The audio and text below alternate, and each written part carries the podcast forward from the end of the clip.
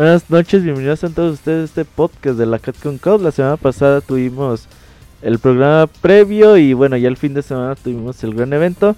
Ahora vamos a hablar de todo lo acontecido en el torneo y los anuncios que hubo el fin de semana, temporada Street Fighter y por supuesto Marvel vs. Capcom Infinite. Así que vamos a estar aquí hablando un ratito más de todo lo acontecido y para ello pues nos acompañan otra vez Pixestrueto, ¿cómo estás? Hola Robert, un saludo a todos, estoy bastante bien, un poquito todavía con la resaca del torneo porque fue bastante largo y bastante cansado, pero con muy buen sabor de boca los anuncios y todavía sorprendido por los resultados que tuvimos en el torneo. Así es, también tenemos al Didier con yogur en la mano. ¿Y Didier cómo andas? no está caduco, hola a todos. Pues también así como Scott dice, bien empezada la, la Capcom Cup por el horario y etcétera, ya lo veremos por qué. Pero pues animado, estuvo bueno el torneito y las sorpresas pues a pedir de boca. Así es, y también tenemos a al quien se robó el programa de ayer del Pixel Podcast con su reseña Gerson. Te alocaste. Sí, es que no me dijiste que no me la cara. No, pues estuvo bien, eh, estuvo bien. Hay que dar show. Sí, hay que dar show, show. Este, pues muy emocionado otra vez por otro acá con Cup bastante espectacular. El top 8 estuvo un poquito bajón para mí, pero todo el día del viernes fue espectacular. Y eh, vamos a ver este, todas las matches que vimos y comentar lo que cuáles nos gustaron. Güey, eso, eso les pasa a los top 8 por apoyar a los más hipsters del torneo, güey. que queda hipster pues contra hipster, güey, ya. Se, se, mama el top 8, pero ahorita hablamos de eso. Pues comencemos hablando, el torneo como dijimos era 32 jugadores. Eh, calificados a lo largo de todo el año.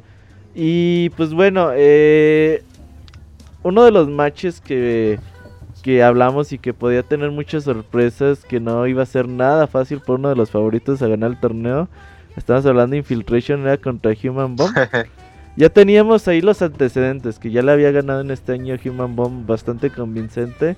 Y que ahora que se iba a enfrentar de nuevamente con él, pues que iba a estar complicado y se dio, ¿no? Se fueron hasta el último match, último round y todo eso, pero sin duda Human Bone estuvo muy por arriba, ¿no, Pixis Sí, incluso cuando Human Bone le había ganado este a, Infiltration antes, fue antes del Evo, era cuando todavía ese Nash de Infiltration tenía mucho respeto y sorprendía mucho a todos. Y lo, dijimos en el programa pasado que este match no estaba nada fácil para Infiltration y no lo estuvo. Eh, Human Bomb, como siempre, sacando la cara, haciendo la, la faena, porque igual, igual, igual en el pasado sacó a Mago, este año sacó Infiltration de llegadas. Y acá vemos que, que, Infiltration, a pesar, hay gente que, que, después vamos a hablar de las decepciones y las, las sorpresas del torneo. Hay gente que está hablando ya de que Infiltration jugó mal. Infiltration no jugó nada mal. Infiltration jugó muy bien y jugó con todo, pero Human Bomb jugó aún mejor y con un personaje como Cam, perdón, como Chun-Li es muy difícil. Sí, así es. ¿Tú crees que Nash tuvo algo que ver con, con la derrota de Infiltration, eh, Didier? Mm, yo creo que Infiltration se tiró a la maca un ratito. Digo, vamos, fue el primer calificado, empezó a experimentar con otros peleadores y así. Y ya luego cuando, porque recordemos que Human Bomb entró de rebote, entonces cuando ya vio que dice, ay cabrón, ahí viene Human Bomb, pues ya voy así de, oh, voy a tener que usar a, mi clásico Nash, ¿no? Y en el match pudimos ver, de hecho lo llevaba 2-0 Human Bomb, y ya después Infiltration ajustó se fueron 2-2 al último round del último match. Pero en el último round del último match, yo, yo me imaginé que dije, no, pues ahorita se van a ir al pixel mágico cada quien, ¿no? Y le puse una madriza en el último match, porque pues ya lo... Ahora le aplicaron la contraria, ¿no? Le hicieron el download complete a Infiltration. Oye, una jugada que quedó también así como para el momento fue Aquel, el, ¿cómo se llaman los Kikoken o los Hadouken de, de Chun-Li? Eh, sí, son los Kikoken. Que lo confirmó con el Super. Eso no fue nada fácil, ¿eh? ¿Verdad, no, no, mucha precisión. Que tuvo que haber esperado que rebotara y hacerle el Super. Y no mames. Le, salió la ah, jugada muy cabrón. Pero es que lo, lo agarró en el aire, ¿no? Porque Qué lástima. Para, brincó para atrás, le pega el kickoken y nada más esperó se confirme. Madre, es que le deje el crítico. ¿Qué decías? Qué lástima que Hugh, sí, decía que qué lástima que Human Bob no se concentra solamente en Street Fighter porque tiene una ejecución y una capacidad altísima y aparte es bastante joven y tiene mucha facilidad para, para viajar no, no sé si eso se deba a que es mitad hongkonés, mitad australiano y habla chino y habla inglés, pero él tiene mucha facilidad, hemos visto muchos torneos y a mí no me sorprendió. Yo hace poco hablé con, un amigo y me decía de que cuando jugaron en el, en el torneo Crash, Crash se llama el torneo, no, no Sí, Crash, el de Corea. No perdió una sola vez contra Infiltration y jugaron dos veces, entonces yo creo que mm. Infiltration se la olía. Infiltration cuando llegó al torneo ya, ya, se, ya se olía Infiltration sabía incluso que, que yo creo que Infiltration cuando pierde contra Human Bomb queda mal porque sabe que, que, que, no, que no, no, pasó, digamos, del, primer round. Y cuando ve que le toca Mago, peor, porque sabe que ya tiene pie medio afuera. no, estuvo bien gacho, bien gacho, bien gacho, bien gacho. Ver, ¿cómo estás? Bien, bien, amigo. Estoy llegando un poquito tarde, pero ya aquí llegué. Barriendo. Sí, llegué barriéndome por unos este, pequeños eh, incidentes eh, fuera del área de trabajo, pero pues ya estamos aquí, correcto, y, llegué a tiempo. Sí, sí, sí. ¿Decías, Disfruta? No, no, creo que, que, que, iba a decir que, el estilo de Human Bomb y el estilo de Mago le hace mucho daño a Infiltration, pero eso lo podemos hablar más adelante cuando ya vemos cómo quedó eliminado. Sí, lleguemos. El siguiente, no vamos a hablar de todos los duelos, vamos a hablar también como que de los más importantes o de los que más nos gustaron, pero sin duda alguna que Luffy versus Mago fue el primer bueno, no el primer match eh, bueno porque el de Human Bond Infiltration estuvo bueno, pero este fue un duelo de altísimo nivel de los dos. Mago iba ganando 2-0 de una forma, pues digamos, más o menos cómoda y Luffy le hizo un gran comeback, ¿no, Didier? Sí, ahí vimos el poder del mi camión, que lo llevaban 2-0 y No, pues ese es el mi camión, Gerson. mi camión está bien chido. Y le, y le ganó 3, 3 a 2, pero el, ya después de cuando le ganó el primer match Luffy, eh, uno se esperaba, no, pues ahorita Mago pues, saca la casta o algo. No, fueron dos matches seguiditos y redonditos para Luffy. Ya le puso una madriz casi, casi. Así Igual y este era de lo que hablaba, ¿no? Que los como cambiaron a primero a 3 en lugar de primero a 2 pues eh, Mago ya hubiera cerrado esa eliminatoria si hubiera sido primero a dos. De hecho, e, ese cambio influyó demasiado en el torneo. Sí, fue un, fue un match muy bueno, ¿verdad? Sí. Sí. y, es que eran no como que se, se, van este, pues, acostumbrando al, al, al, enemigo, entonces como que ya saben qué es lo que tienen que hacer, como que lo analizan poco a poco. Sí. otro download. Pero aquí, sí, pero aquí eso, ¿no? Eh, tres matches para, para una persona común y corriente, pues no, güey. No, no, no, no le hayas. Alguien que te gane, que te parta tu madre y ah, te gane tres veces, no le hayas. Y estos cabrones, de una forma sorprendente, son capaces de adaptarse muy, muy rápido. Eso es lo que les ayuda también bastante. Seguir adelante. Aparte, muchos de ellos utilizan la técnica de primer match es para medir al rival y al segundo ya es tirarle con todo, ¿no? Y si les regalan otro match, por así decirlo, ahí se ve. Sí, sin duda. Eh, otro duelo que también estábamos diciendo que era de pronóstico reservado era de Daigo versus K-Brad. Ya, ya estamos diciendo que las Kami son bastante complicadas para, para el match de Ryu, pero que Daigo tenía experiencia peleando contra Kami. Y de hecho iba también ganando 2-0 de una forma bastante, digamos, holgada. Pero otra vez el comeback se suscitó, ¿no es cierto? Sí, yo incluso cuando terminó el programa, cuando nos quedamos en el post-podcast, eh, le, dije a, a Edu y le dije también a, a Gerson que yo creía que perfectamente este que iba a sacar a Daigo por, por algo más de que a los torneos el que gana, muchas veces la gente, por ejemplo, piensa, viene Daigo, viene Infiltration, y piensan, digamos, en el año total de Infiltration en el año total de Daigo, y no piensan en el momento actual. Y el momento actual de Daigo no es tan bueno, y Keribas venía muy bien, venía con un momento muy limpio, por eso yo le había posibilidades a Kebrat. Y, y sí, fue un duelo durísimo porque Daigo igual jugó bastante bien, pero Keibrat jugó muy bien, muy limpio, confirmó los golpes.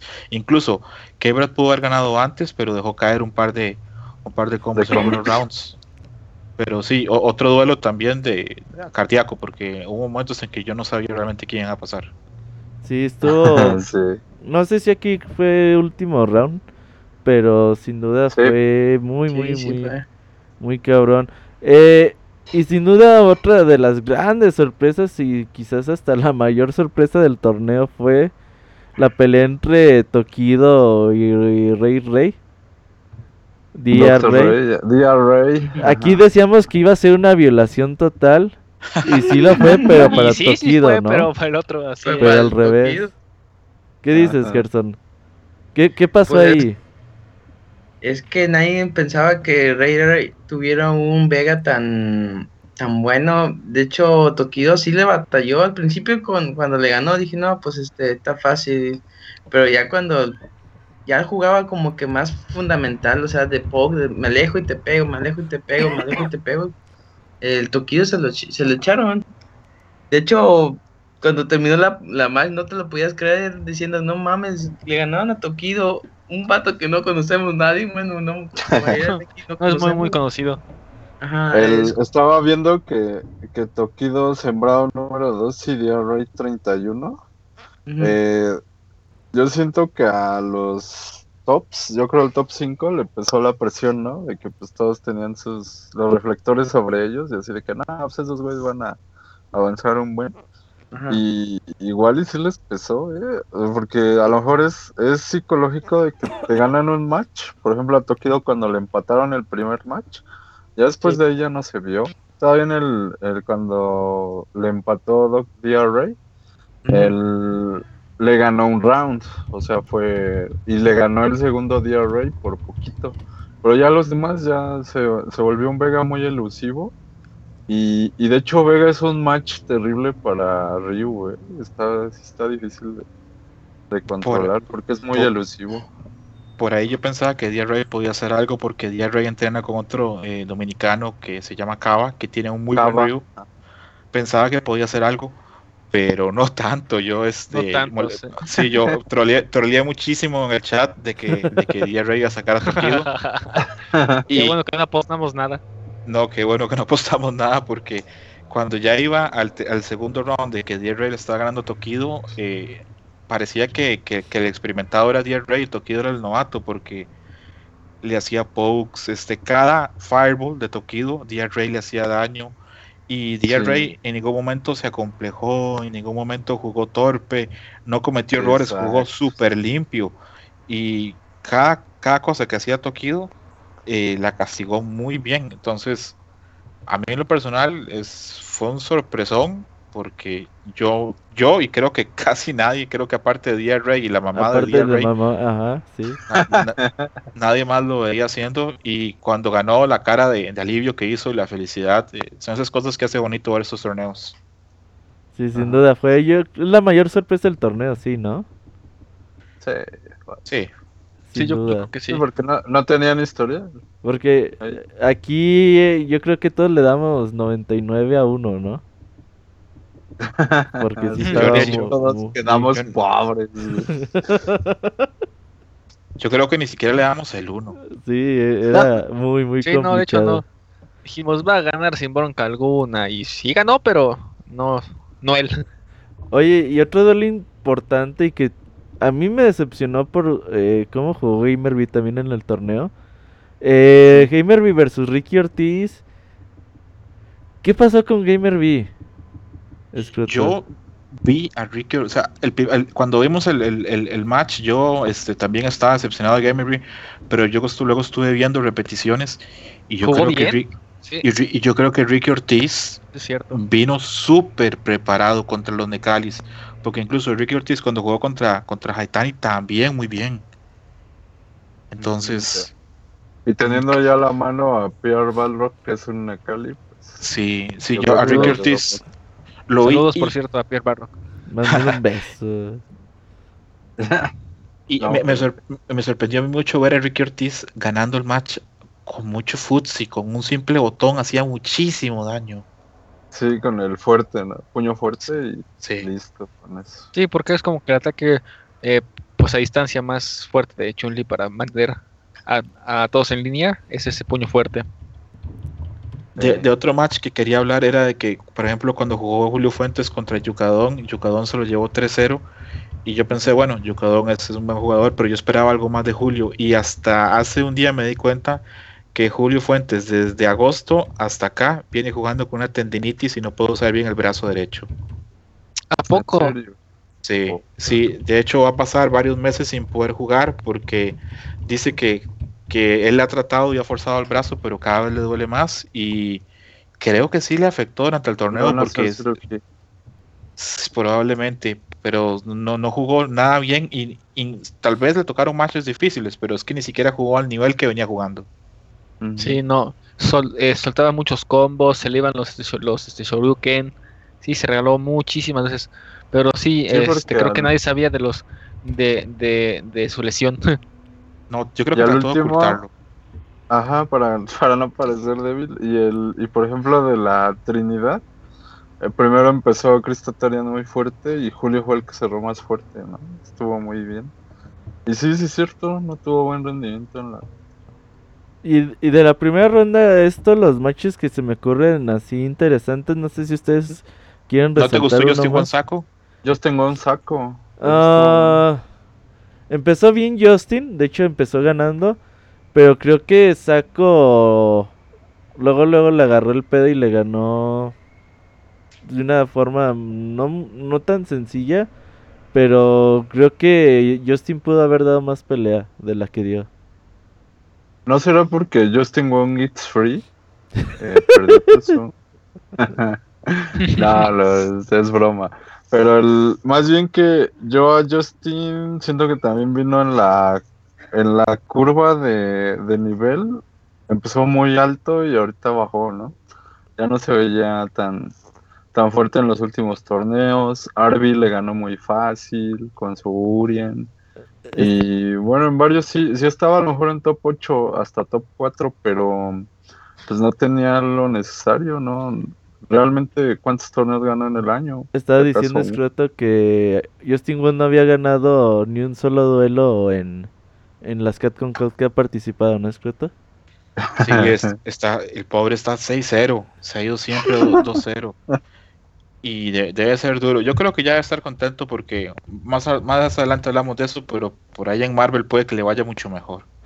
Igual. Me cambia Marvel. Oye, pero. Ok. Eh, fíjate, aquí también importante: eh, Filipino Cham versus Haitani. Un duelo que quedó 3-0, pero es muy, muy engañoso ese marcador. Filipino Cham Ah, Jugó muy, muy bien contra Haitani, ¿no? ¿Es escroto?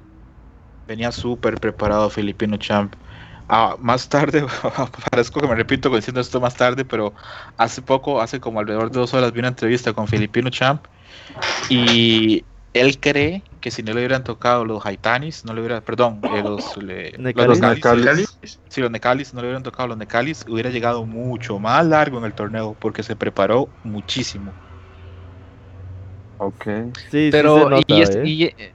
sí, pero aquí también este contamos que este creo que los comentaristas lo estaban diciendo, no, este Haitani es bueno por porque simplemente es un monstruo jugando, pero este porque de, de, hecho lo dijeron, es el mejor jugador de Street Fighter este, en Japón, es el mejor, o sea, y te das cuenta que aunque este filipino se, se, se preparó, pues viene contra un Haitani bastante, pero bastante fuerte. Oye, Fer, pero ¿sabes qué le afecta a Haitani? ¿Qué? Y eso, es un dato ultra comprobado. Y lo ya sé que, es, pero digo. Que Gerson lo apoya, Fer. ah, sí, también es eso, eh. Sí, también. Didier, ¿qué más apoyo, Didier? Pues un chingo de cosas que despeñan, Gerson, no te hagas. La maldición de la mayonesa. Sí. La maldición de la mayonesa, ajá. Mayonesa maldita. La maldición. si, si quieren, hablamos del, primer round de losers. Cuando yo vi que Infiltration le tocó a Mago, en el chat lo puse troleando, pero también lo quería en el fondo. Que Infiltration ya estaba camino a Corea. sí, de hecho. Aunque fue un gran Yo creo que sí lo analizaron, pero muchísimo. pero muchísimo, muchísimo para, para poder ganarla así, porque como dices, este Infiltration jugó bien, jugó muy, muy bien, pero sí lo analizaron muy, muy detenidamente todos. De hecho, este duelo lo esperábamos todos en Winners y también decíamos que ahí es donde Infiltration podía tocar con pared contra Mago. Y tocó, pero en Losers, no mames. Infiltration hace un tiempo le tocó jugar contra Mago y tuvo miedo usar a su Nash, prefirió usar a Rashid y prefirió usar a, a Balrook y aún así perdió. Y incluso Infiltration es, como casi todos los asiáticos cuando juegan, es muy frío. ¿Ustedes vieron la cara de sufrimiento que tenía Infiltration contra Mago? Sí. Sí. No, no era la misma que antes. No, se lo notó. ¿No lo notaste? O sea, fue pero ya en el último round, ¿no? Fue cuando ya se veía desesperado. De hecho, hasta como hubo... Yo vi como una finta de poder cambiar de personaje. Sí. Ah, sí. Fue cuando pidió esquina, ¿no? Que ya dice, no, pues voy a pedir un minutito de... Creo que, que él no esperaba para nada, creo que él no esperaba para nada irse 2-0 para la casa. Y es que, bueno, si lo ponemos en perspectiva, hasta hace cuatro días no le tocó jugar contra Human Bomb. Ajá, sí, exactamente. Ese fue el factor sorpresa. Pero imagínate qué destrozante de ser ganar un Evo, ganar, creo que ganar el Norcal, eh, Socal, este, y perder luego, luego en el Capcom Cup. Es como que dices, no mames, o sea, ¿qué pasó? Pero Eres el héroe. Por ejemplo, ¿creen que su patrocinador, digo, todos dicen, no, es que mi patrocinador me, me da soporte, me apoya y así. Pero pues obviamente tiene la vara muy alta. Yo creo que sí también expresionó así, ¿qué me van a decir cuando me pidan resultados? Sería interesante. Hace rato, no por Balrog, estaba pensando, por ejemplo, en el caso de Snake Eyes. Eh, que dices, güey, pues como Red Bull, pues ¿qué le dices, güey? Este año lo tuvo de la verga.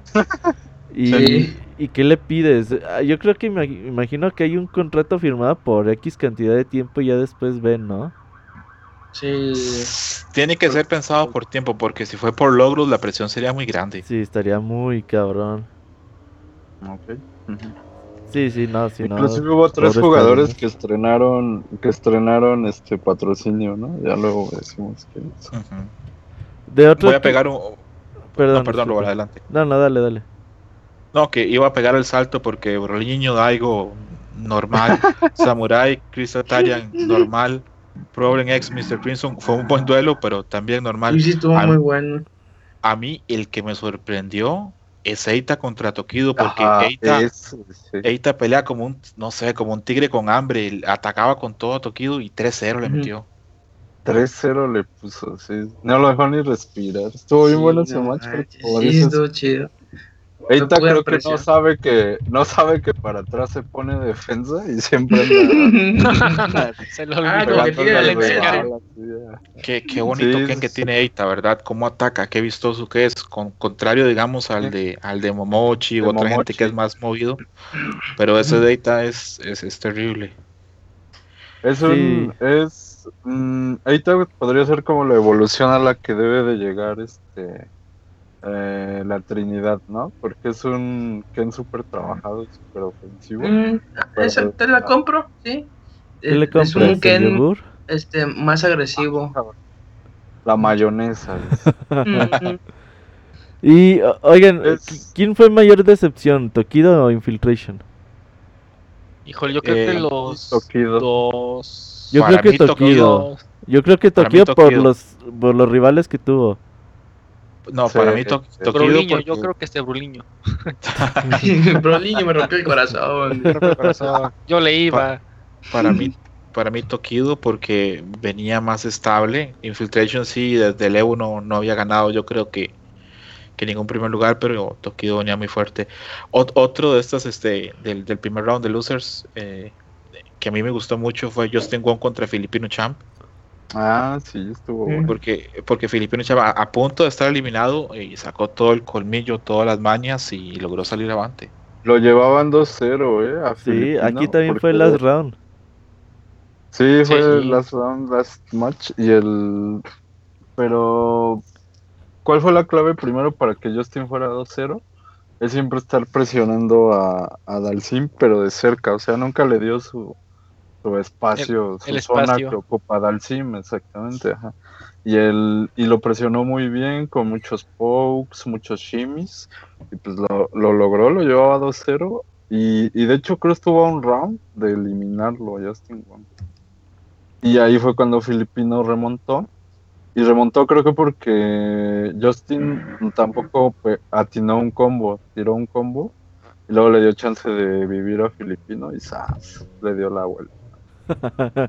Oigan, ya de la segunda ronda pues yo creo que Human Bomb dijo, pues ya hice mi gracia, vámonos a losers.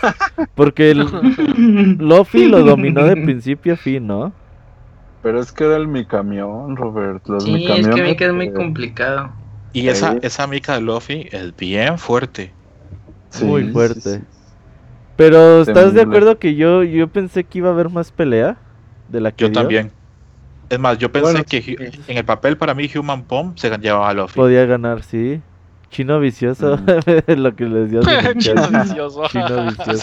seguro pensó, con el dinero que ya gané apostando hacia mí mismo en el primer round, ya, ya, ya, ya cumplí. Ya, con eso de regreso. Imagínate eso, ¿no? Y ya. ¿Cuánto ya estaba, ya estaba, es que ya había comprado boletos o entradas para el casino y dijo, no, pues ya, ya me tengo que ir. Otro duelo interesante, sin duda, Hai versus Momochi. Duelazo, eh. Enorme. Este duelo estuvo grandísimo. Fue de los mejores que hubo eh, en, el torneo. Y otra vez a Momochi le sacaron el, duelo, ¿no, Escroto? Sí, porque ese Hai es sin duda probablemente la, mejor Kami del mundo. Podría ahí discutirse con, con Kazunoko, pero súper fuerte, súper adecuado, con mucha agresividad, con unos castigos súper marcados. Y en lo personal, me queda la idea que si no fuera por Mika, mi camión, como dice Didier, eh, Shao Hai hubiera llegado muy largo en ese torneo. Sí, lo, hubiera ganado, yo creo también. Le tocó su coco a Shao Hai, ¿no? Desde la Canada Cup. Güey. Y igual y no se preparó tanto para la Mika. Es que se fue lo, lo lleva 9 a 0, ¿no? Sí, lo lleva 9 a, 0. Lo lleva 9 a 0. Cabrón, ¿qué decías, Gerson? Ah, que eso es lo triste de que tuvo tiempo para prepararse contra una mica, pero aún así, pues los resultados fueron diferentes. Y Ricky Ortiz versus Yukadon también fue un buen duelo. Y aquí era cuando Ricky Ortiz seguía destacando, ¿no? Porque tú decías, Ricky Ortiz ahorita lo mandan a losers, Ricky Ortiz ahorita lo mandan a losers. no pasó, güey, hasta ya bien tarde en el torneo. Ah, pero es que Ricky en este match debió de ir a losers porque Yukadon tiró como tres o cuatro oportunidades de ganarle. Igual ya era en el último round, último match. Pero tuvo tres oportunidades. Busquen el video ahí en el YouTube. Y había conectado el Se van a dar cuenta. Ajá. falló un antiaéreo y de ahí se levantó Ricky y le hizo el comeback. Y luego en el siguiente round también falló como dos o tres castigos que tuvo ahí Yukadon. Y el, hubo uno muy marcado que creo que este Ricky tiró un golpe al aire y Yukadon en lugar de atacar se lo hizo para atrás. Es que hasta todos estamos ahí en el chat. ¿Qué hizo? ¿Por qué no le pegó? Es que también hay la experiencia pesa, güey. Obviamente Ricky Ortiz tiene muchísima más experiencia que Yukadon. Bastante más. Sí. Y... Pensemos que Ricky Ortiz desde los 90 está en finales de torneos. ¿Cuántos años tiene, güey? ¿Ya 40 o no, no, Ricky debe tener 32, 33 años, pero desde muy, digamos, jovencito, porque en esa época todavía era jovencito. Ahora ya no tengo tan claro qué es. Eh, ok, desde esa época, este, ya, ya, ya destacaba, porque como hemos hablado varias veces, él es muy bueno ya por, por, por, por talento natural, ya es muy bueno en los juegos de peleas. Y, yo también, a lo que dice Robert, estamos igual, Robert. Yo pensaba, Ricky Ortiz ya, ya está en Losers. Y no, cuando ya, ya se entró top 8, yo pensé, no, va a llegar largo, viene muy preparado y anda con muy buenas reacciones. Y aquí no hay que engañar a nadie. Eh, Chun-Li es muy fuerte. Muy, muy fuerte. Sí, sin duda alguna. Pero también, es que también, o sea, el, cuando peleó contra Uh, Daigo contra Sako, Chun-Li versus Ryu. Que decía, es que es que Chun-Li es un, un match muy complicado para Ryu, pero decía, sí, pero también no, no es cualquier Chun-Li. Y también Ricky Ortiz pues, no es cualquier Chun-Li, güey. No. Sí, no, es muy fuerte. Ajá, entonces, aparte de que el personaje es fuerte por naturaleza, también vale mucho la persona que, que lo está usando. Porque no es lo mismo que, por ejemplo, Mika ganó el, la Capcom Cup que, la, que lo se Didier que lo se no que el Du, güey. perdón, Didier. Eh, perdón, perdón. Oye, y el, de Kaitani versus, versus Sako, uff, duelazo. Muy, muy bueno. Me, me, hace gracia porque cuando hace poco estuve oyendo eh, torneos muy viejos de en lo que en Japón se llama Vampire Savior y acá es los Stalkers. Vi finales entre eh, Sako y Haitani del 97, 96 y pensé cuántos años tendrán jugando en contra y tener tener que ver, no sé, que han pasado 15 años y se vuelven a encontrar en un torneo en California. Y debe ser eh, a la vez bonito y a la vez frustrante porque ya tiene su historia de que cada quien ha vencido a cada quien y fue un gran duelo un gran, gran duelo. Y luego entre Fudo y Kazunoko, les voy a ser sincero, yo esperaba mucho más de Fudo en ese match. Mucho más. Pero yo siento que ahí no es que Fudo no haya dado todo. Más bien Kazunoko andaba tan en un nivel tan alto. Y lo vamos a ver conforme avance a sus a sus brackets. Ahora yo creo que fue al que le tocaron los brackets más perros y los sacó todos adelante hasta que le tocó Haitani. De hecho, esa era la llave más, más difícil, ¿verdad? Porque toda la llave era japonesa. Y ya yéndonos a Loser, pues no mames, nos encontramos con una de las mejores rondas, güey. Eh, encontramos el Fudo versus Mago, duelazo también que... Mago iba 2-0, ¿eh? Y Fudo le hizo... Y soltó el... Sí, sí, sí. Aquí también otra vez la Capcom Code quedaron muchos, muchos duelos 3-2. Y eso es bastante. Eh, te dice bastante el nivel que había, que era bastante parejo. Y sí, aquí Mago otra vez dejó ir la, la victoria y Fudo se recuperó. Y le logró ganar a Mago de una forma muy, muy buena, ¿no es cierto? Sí, es, fue un duelo de altísimo, altísimo nivel. Yo en lo personal no quería que terminara porque a mí los dos me parecen grandes jugadores y los, dos, los dos primeros, este, los dos primeros este, de, esta bracket de losers, el Fu Mago, el Saco, Daigo, es una tristeza que terminaran porque eran duelos para que fueran para, para 10 o 20 matches porque... El de los mil años. Sí, sí, es, es, es, es triste saber que se terminen porque el de Fu Mago, increíble, me gustó muchísimo. Y el que sigue, que vamos a hablar ahorita, ni qué decir. es candidato a pelea del año. Yo, yo tengo mucho, yo tenía muchos años esperando que Daigo y Sako pelearan. Yo quiero que algún día estos dos cabrones se encuentren en una final de Evo de la propia Catcon Cup. Porque son güeyes. Eh, es como si jugaran Brasil-Argentina, güey. O sea, a veces no importa como que el nivel con el que se encuentren actualmente. Pero sin duda alguna, cuando ves a estos dos cabrones pelear, ves mucho, mucho eh, calidad técnica en, ambos peleadores. Y sin duda alguna que, dieron lo mejor de sí entre los dos. Lamentablemente Saco soltó el combo final, que, lo pudo haber llevado a la siguiente ronda. Pero mucho también, eh, mucho mérito de Daigo porque no es cualquier Chun-Li. Chun-Li es muy complicada para Ryu.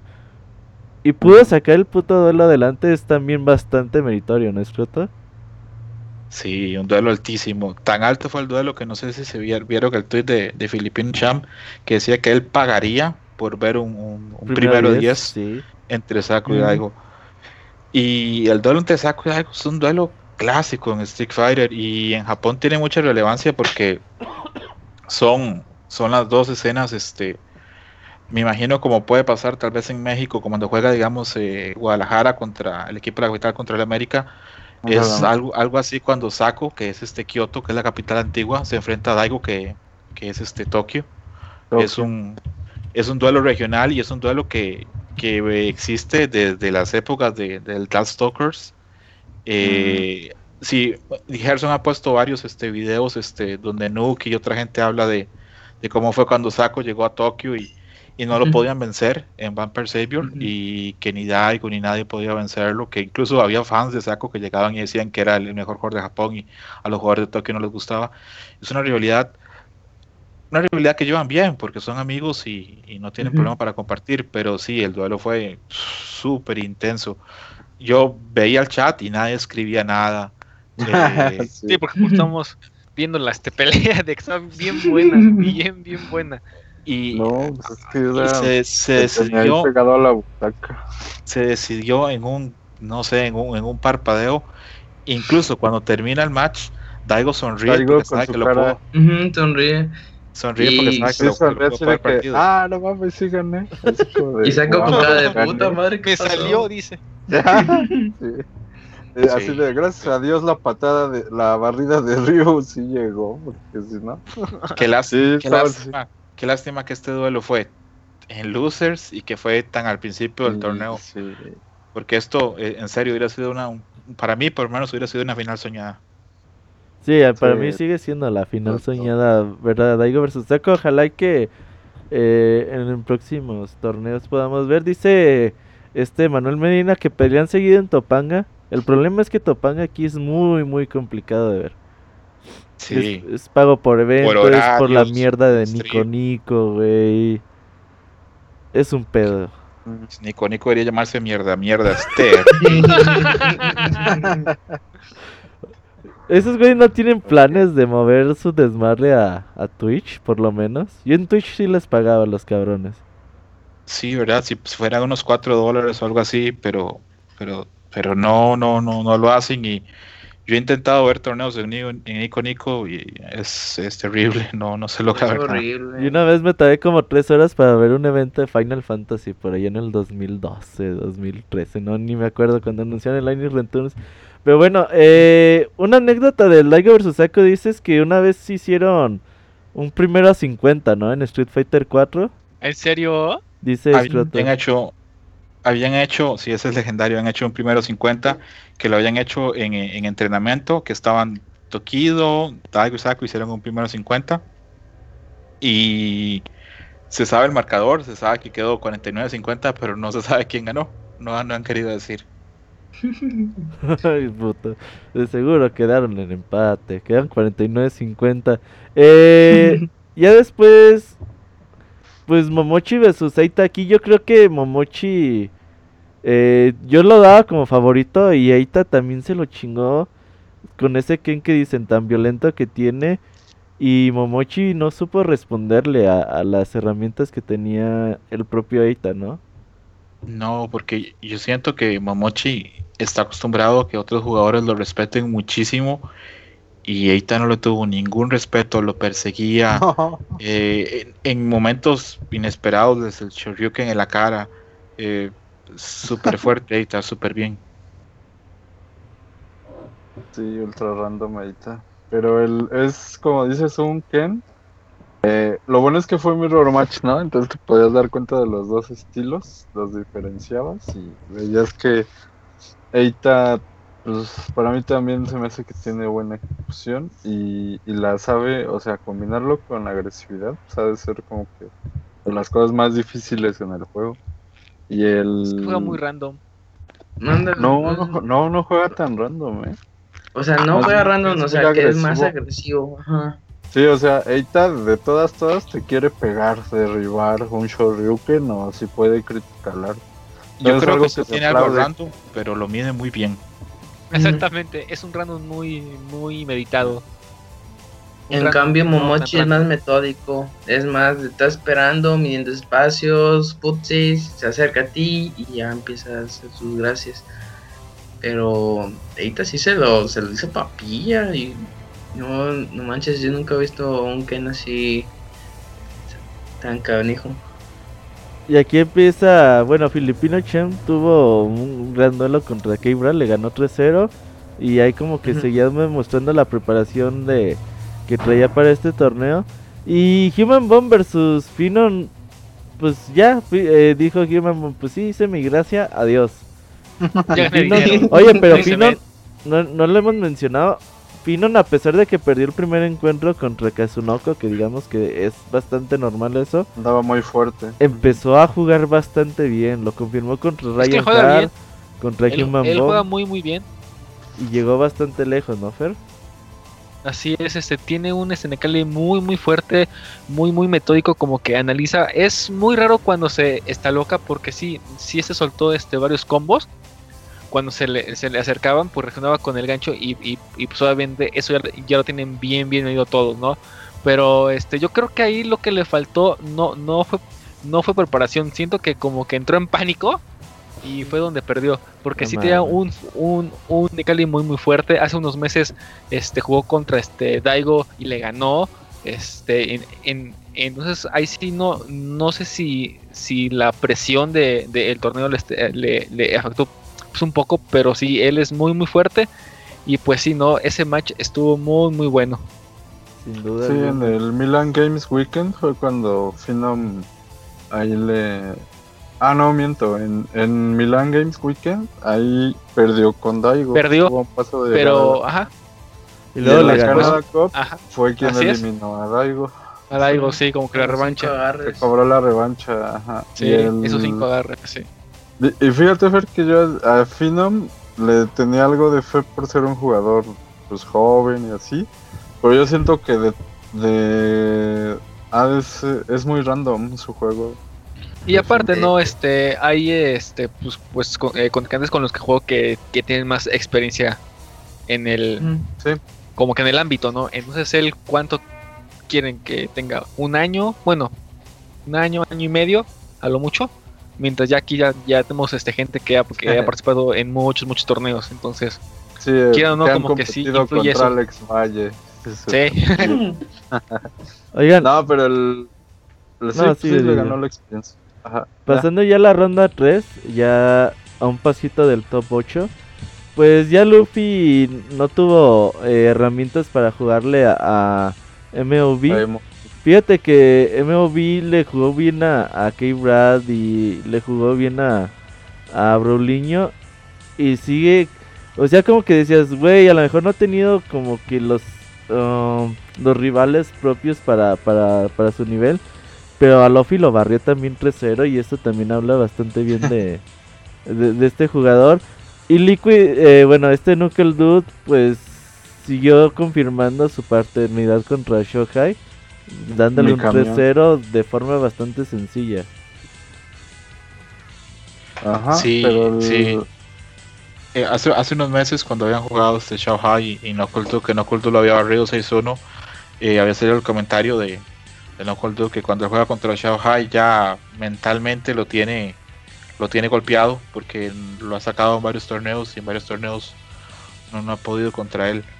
Y por ejemplo, para mí fue una gran sorpresa que Ricky Ortiz sacara a Goichi.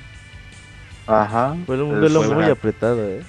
Sí, sí, sí. Por, por, acá en este torneo creo que esa fue la constante. Se decidió, la mayoría de los matches se decidieron por detalles por detalles muy mínimos. Haitani Kazunoko fue también un match increíble. Y ahí en, en estos matches ya, ya se veía, digamos, este, los colores de, de quienes iban a estar fuertes en el torneo. Y a mí lo personal me, me, sorprendió mucho, mucho, mucho que Ricky en ese punto cuando yo vi a Ricky Ortiz, porque yo estaba viendo el Ricky Ortiz contra Goichi y dejé, la, dejé el stream y fui a hacer algo un minuto y cuando volví y yo pensé ya cuando vuelva Ricky Ortiz va a estar fuera y no no no no se fue siguió ahí siguió todo el torneo y con respecto a lo que pasó con Haitani pues también un match de altísimo nivel estos jugadores japoneses como el Tremago y Fudo Haitani Kazunoko y todo eso mmm, pueden jugar 10 matches y 5 los gana uno y 5 los gana el otro. No realmente no se marca quién es mejor jugador, sino simplemente quién jugó mejor un determinado set. Sí, de hecho, han de jugar tan seguido, güey, que se conocen también que los duelos son más parejos de lo que pudieran ser si fueran eh, peleadores totalmente desconocidos. Y ya en la ronda de losers, pues Shao Hai contra Fudo volvió a tener un buen buen duelo. Ah, no, ahí me salté, perdón. Eh, Fudo versus Daigo. Daigo no pudo hacerle nada a Fudo, lamentablemente. Pensé que iba a ser un duelo más parejo, pero no lo fue. Yo también esperaba un duelo más parejo. incluso una de las cosas muy buenas de Daigo y que mucha gente las mira es que a Daigo no, no lo condicionan haciendo cosas. Él, digamos, si hace algo que él quiere hacer y se lo castigan tres veces en un round, al segundo round lo va a seguir haciendo. Es bastante terco y eso es, eso es bueno y es malo a la vez. Pero contra Fudo no vi nada de eso. Contra Fudo vi a Daigo, no sé si, no sé si la palabra sea miedo, pero lo vi muy temeroso de lo que Mika podía hacer. Es que aquí el, problema es que este Fudo hace este, mucha presión, mucha, mucha presión, y Daigo se, este, hace para atrás. Entonces, cuando Daigo se, hace para atrás, Fudo este, se rincona con Mika y, saben que, que Mika es súper peligrosa cuando está en las orillas. Y entonces Daigo no, no pudo zafarse porque él juega mucho este, para la defensiva. Entonces se es como que avanza poquito, pero se hace para atrás. Avanza poquito y se hace para atrás. Y eso pues, no se lo puede hacer a, este Fudo, porque te se rincona y te mata. Y fue lo que pasó. Si se dan cuenta, en las esquinas fue donde se lo. Sí, sí, perdón, este se los agarró, pero bien, bien sabroso a este Daigo. con agarres, con los combos. Entonces, este, no sé si tuvo que influir eso. Sí, sí influyó, pero más bien porque Fudo iba preparado como para 5 o 6 matches, que era contra Daigo, contra Infiltration, o sea, contra quien... A lo mejor, es que lo que pasa es que cuando ellos planifican dicen, bueno, a este a lo mejor este subo un poco, pero le gano a este también le gano, a este también.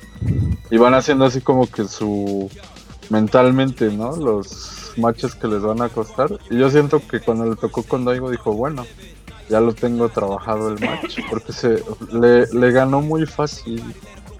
Bueno, a, mi parecer así. Sí, de hecho, te iba a decir, eh, no hemos hablado mucho de, de Xian. ¿Cómo, ¿Cómo vieron a ah, Xian en el torneo?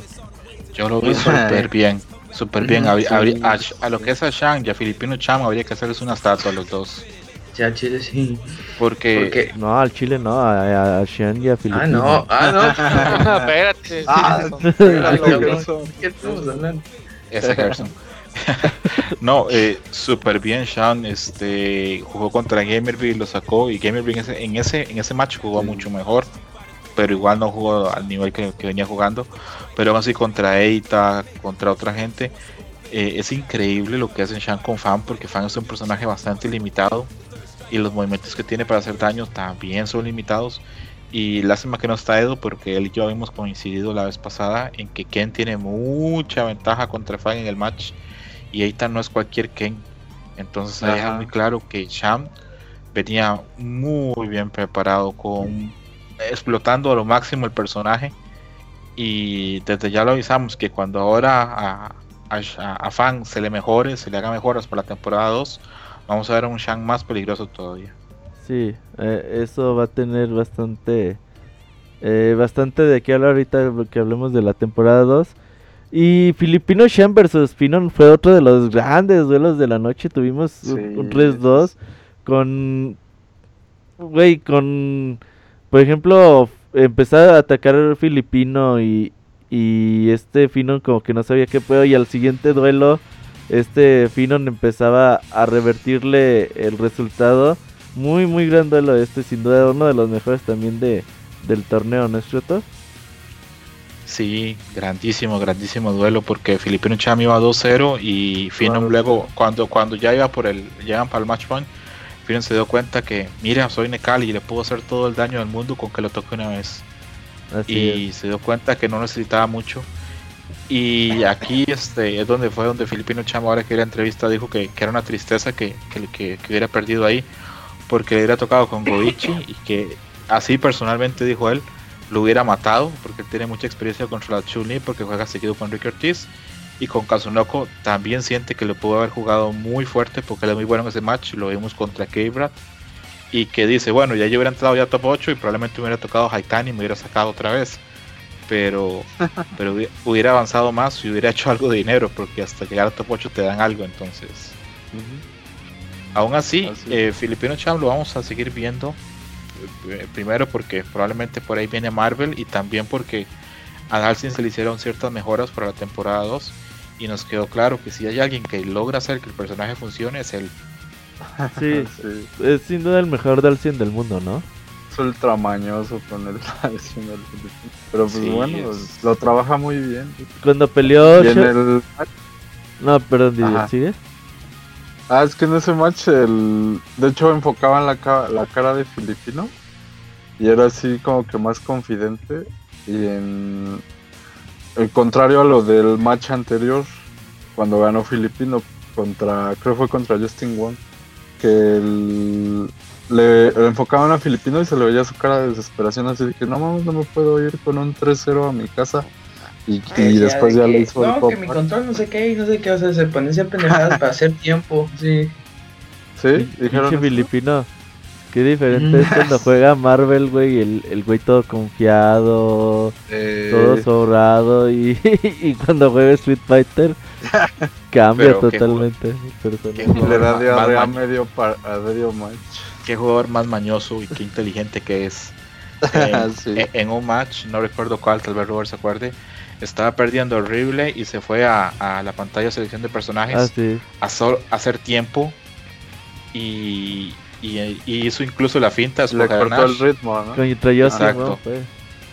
Sí, sí, es, eh, algo hay que reconocerle a Filipino Chávez es su, su, inteligencia y su maña y su colmillo. Y estuvo a, estuvo a punto de sacar a Finom. No fue que estuvo lejos, estuvo a punto. Si vemos este, los, los matches, todos estuvieron a punto de, de, irse del lado de Filipino. Y yo siento que, jugó muy bien. Es una, para mí fue una sorpresa muy agradable porque mucha gente lo tenía como un posible 2-0, pero no, se llevó mucha gente, se llevó a, a K-Brad, se llevó a se llevó a, Justin Wong y se pudo haber llevado a Finon y yo creo que es muy probablemente le hubiera ido muy bien jugando contra Goichi o contra Kazunoko. Oh, me hubiera gustado ver este duelo, eh. Sí, se venía bien preparado Filipino. A ver qué. Cómo, cómo hubiera resultado. Ya después, eh, siguiendo con Losers, eh, Shohei versus Fudo, y aquí no le daba ni tantita esperanza a, a Shohei. Digo, pues si Knuckle se lo chinga con Mika, que es su personaje secundario, Fudo lo va a violar dos veces, güey. Y no. Y en efecto, lo violó dos veces. No, no, pues quedan tres dos, güey. Fue tres veces. Fue bastante cerrada la pelea. No, pero estuvo cerrada, Gerson. no, sí, pero se lo chingó Mika. Es lo que te Para hacer el mi camión no le fue tan mala. Estuvo bastante parejona. Y Kazunoko versus Xian. Pues ya aquí yo creo que Xian pudo dar todo. Bueno, dio todo lo que pudo dar con, con este fan. Y Kazunoko aquí ah. ya empezó otra vez a despegar un poco, ¿no, Escroto? Sí, ahí ya Kazunoko sacó lo que se diría por ahí chapa de, de top 8, ya sacó placa, top 8 ya empezó a decir, yo este torneo vengo a marcar diferencia y creo que Kazunoko, como lo dijo una vez Pio el esos son esos jugadores que son como un tren, que si le das espacio para que arranque puede barrer, puede barrer con todos. Del match entre Luffy y Yukadon, que también fue súper cerrado, que pasó Yukadon, pero al final este Luffy estuvo muy cerca. Luffy, si bien no se quejó tanto, sí metió la queja de que él entre match y match estuvo cuatro horas y para una persona que viene de un viaje de 15 horas en avión no es tan cómodo estar simplemente cuatro horas ahí sentado que esperaba que para el otro año pusieran una litera o una cama o algo porque él cree que en cierta medida lo afectó y salió muy triste porque dice que él siente que ese match jugó muy mal y que pudo haber este, tenido mejor desempeño y pudo haber tenido el, el match este contra Fudo de Mika contra Mika. Yo creo que yo creía que sí tenían como su saloncito con el clásico. Sí, sí tenían un saloncito. Sí, tenían un salón VIP y dicen que, que lo estuvieron muy bien, que hubo comida, que todo lo demás. Pero él sí se quejó un poquito que le hubiera gustado que si habían cuatro horas entre match y match, le hubiera gustado por lo menos irse a dormir unas tres horas o algo así. Cabrones. Sí, es que sí, güey, si uno se desespera, güey, los torneos que hacen aquí, güey, imagínate. Ajá, Imagínate estos cabrones que están ahí todo el día. Porque estos güey si ganan, uno los sacan a los dos partidos y ya. Vámonos a comer. estos güeyes ahí tienen que estar todo el puto día. Y ya llegamos al top 8. Eh, Mood versus Liquid. Bueno, el 2, perdón, es que estoy leyendo completo. Eh, yo, yo pensaba que aquí Mood podía darle pelea, pero pinche Knuckle Dude, la verdad es que nadie le dio pelea. Nadie le dio pelea en la no, yo creo muchas veces muchas veces vemos torneos y decimos, bueno, si ese torneo se corriera cinco veces más, habría cinco distintos campeones. Y yo creo que en estos momentos, si corremos el torneo unas cinco veces, y no Kuldu ganaría por lo menos un par o tres de esas veces, porque en estos momentos, en estos momentos, probablemente en unos tres meses ya tengamos otros resultados. Y para Leo va a ser otro mundo completamente. Ah, pero tengámoslo claro, para el GAL de No Kultu, ahorita no hay respuesta. Porque si MOB, que es la mejor Chun-Li del mundo, no tiene respuesta a ese Gail, mm, no sé qué puede tener respuesta entonces para ese Gail. Porque No jugó súper bien contra MOB. Yo cuando vi que, que, que No le ganó a, a, MOB, mm, por dentro me dije, es campeón, es campeón porque... yo también pensé porque sin, sin, sin menospreciar los demás, MOB con Chunli es, es un coco, es, es un tigre, no es nada fácil sacarlo. Okay. Me hubiera gustado ver a Knuckle Du pelear contra pues otros tipos de jugadores, contra Tokido, contra Daigo, Infiltration, Mago. Eso es una gran duda, eso es una gran duda porque porque MOB es cierto, jugador japonés, pero no es de la pandilla de, de Tokido y de Mago y de Daigo a mí también me hubiera encantado, Robert, y en eso me quedase sin sabor. Me hubiera encantado que un Okuldu contra Daigo, un Okuldu contra Tokido, por, eso, preparados. Por eso, fíjate, en el, en el Evo de, de, este año, con, en, cuando fue la, las finales de Smash Bros. Melee, ese top 8 estuvo tan bueno porque llegan los, pues, los más vergas, güey. Si no, la mayoría. Y a mí me gustaría una Capcom Cup o un eh, un propio Evo donde el top 8 llegue Saco, llegue Mago, llegue Daigo, llegue Infiltration, llegue Fudo. Lleguen todos estos güeyes que pues son la verga jugando Street Fighter. A lo mejor en ese momento pudieran no ser los mejores jugadores de, de, Street Fighter 5 o, o del juego en turno. Pero ver unas finales con esa clase de jugadores sin duda alguna llamaría mucho más la atención que ver una finales con Ricky Ortiz. Digo, no, no estoy menospreciando a nadie, güey. Porque estos, güeyes, estos güeyes acaban de llegar y ganar un torneo. Pero sin duda alguna, para mí como espectáculo me llamaría mucho más la atención. Y, yo deseo algo así, ¿eh? Yo creo, Robert, que la respuesta a lo que estás diciendo sería la Topanga League. Porque ahí se llega a lo mejor de lo mejor y son duelos a 10 pero desgraciadamente no, no tenemos el acceso por la porquería de Nico Nico y por lo cerrado que es el mercado japonés. Y viendo el otro, el otro, el otro match que fue Ricky Ortiz contra Haitani, ahí ya me, a mí me, me, sorprendió, ya me había sorprendido todo el torneo, pero en mi, en mi, no sé, en mi quiniela yo no tenía para nada a Ricky Ortiz en el top 8 y mucho menos ganándole a Haitani. Entonces, cuando ya Ricky Ortiz le gana a Haitani, ahí es donde uno dice, mm, cuidado con Ricky Ortiz porque viene con mucho filo, con mucho, con mucho poder, pero en este año Ricky Ortiz ha jugado varias veces contra Knuckle Du y Knuckle Du lo ha atropellado con Mika. Entonces, ahí, ahí para mí cerró el asunto porque yo dije, ahí no hay nada más que pensar o nada más que ver porque si ya le ganó a MOB, que para mí MOB es mejor Chun-Li que Ricky, Ortiz, más allá de los resultados en ese torneo, pensé que ya que No ya tenía totalmente chapa de campeón. El otro que yo pensé que podía hacerle algo era Kazunoko, Kazunoko. Pero, no, llegó. No, llegó.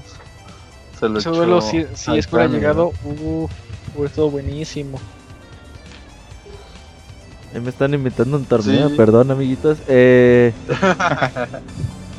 sí, yo también opino lo mismo. Y, y, se me hacía extraño porque, por ejemplo, eh, le ganó a, a MOB con con Gail y luego con con Ricky Ortiz le juega con Mika, o sea, pinche Knuckle dijo de la chingada, está muy muy perro. Y bueno, ya yendo al top 8 de losers, Fudo versus Yukadon. Creo que es un resultado normal, pero yo no esperaba un 3-0, eh, por parte de Fudo. Pinche Fudo lo barrió también. Eh, pues una chingada. Y Kazunoko versus Goichi fue otro gran duelo, ¿no? Ese fue más cerrado. Sí, estuvo, muy cerrado. Ese estuvo, ese estuvo muy cerrado de, de todas las chulis que, que, había de las... ¿Cuántas chulis había? ¿Cuatro en top 8? ¿O tres? 47. Es... Algo así, ¿verdad?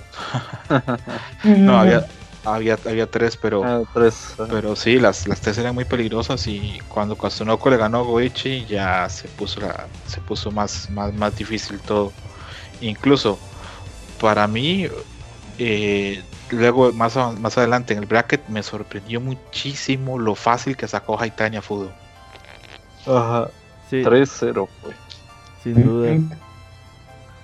Y luego el de MOB Kazunoko se me hizo un duelo loquísimo, me encantó. Lástima que no juegan más seguido, pero me gustó muchísimo, me gustó la agresividad de los dos me gustó la presión, no sé, ojalá esos matches que uno pudiera ver, no sé, más seguido. Sí, y de, y de más partidas, dices, güey, ojalá. Sí, estuvo bastante bueno porque pinche Kazunoko, te digo, desde que le ganó a, a, a Shan, era cuando este güey ya dices, este güey va a llegar lejos porque ya, ya anda embalado, ya está, ya está haciendo su juego. Y el cabrón empezó sino a arrasar, a jugar bastante bien y a sacar todos sus duelos adelante. Tanto así que lo llevó al top 3. Incluso cuando jugó contra Haitani yo tenía esperanzas de que Haitani le diera mucha batalla a Kazunoko. Y no fue así, Kazunoko lo barrió. Kazunoko después de ganarle a Haitani, yo pensé, ahora no va a ser nada raro. Va a barrer a Ricky Exacto, no es nada raro que vaya a barrer a Ricky Ortiz y llega y haga reset al contra. Y fue al revés. Y fue al revés exactamente. Oye, ¿qué pasó ahí? Yo, yo Kazunoko, pues yo también lo veía como ganándole fácil a, Ricky Ortiz. y este cabrón no se dejó. Creo que Ricky Ortiz venía muy preparado. Que era una chun distinta, ¿no? Sí. Era de un estilo distinto al de Goichi y al de MOV. No, venía de dos chun algo parecidos, por así decirlo.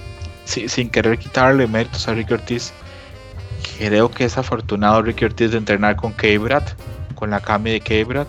Mm, y que por ahí tenía bastante conocimiento.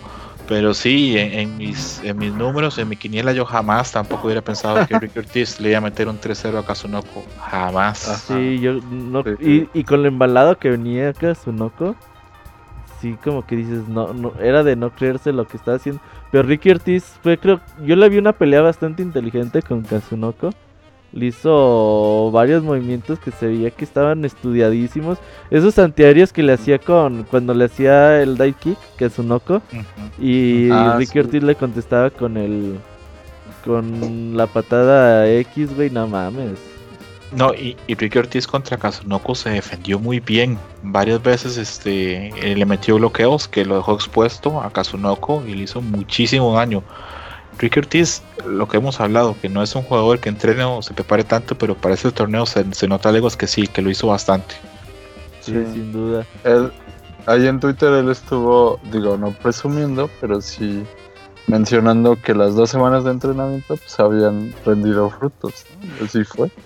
Y pinche, eh, imagínese, si entrenara, no sé, no, no semanas, si entrenara siempre. Sí, porque dos semanas es poco, ¿no? Haber entrenado dos semanas nomás para la Capcom Cup es poquísimo, güey. lo que puede haber entrenado Tokido, que son meses y para nada. Sí, ah, eso sí duele.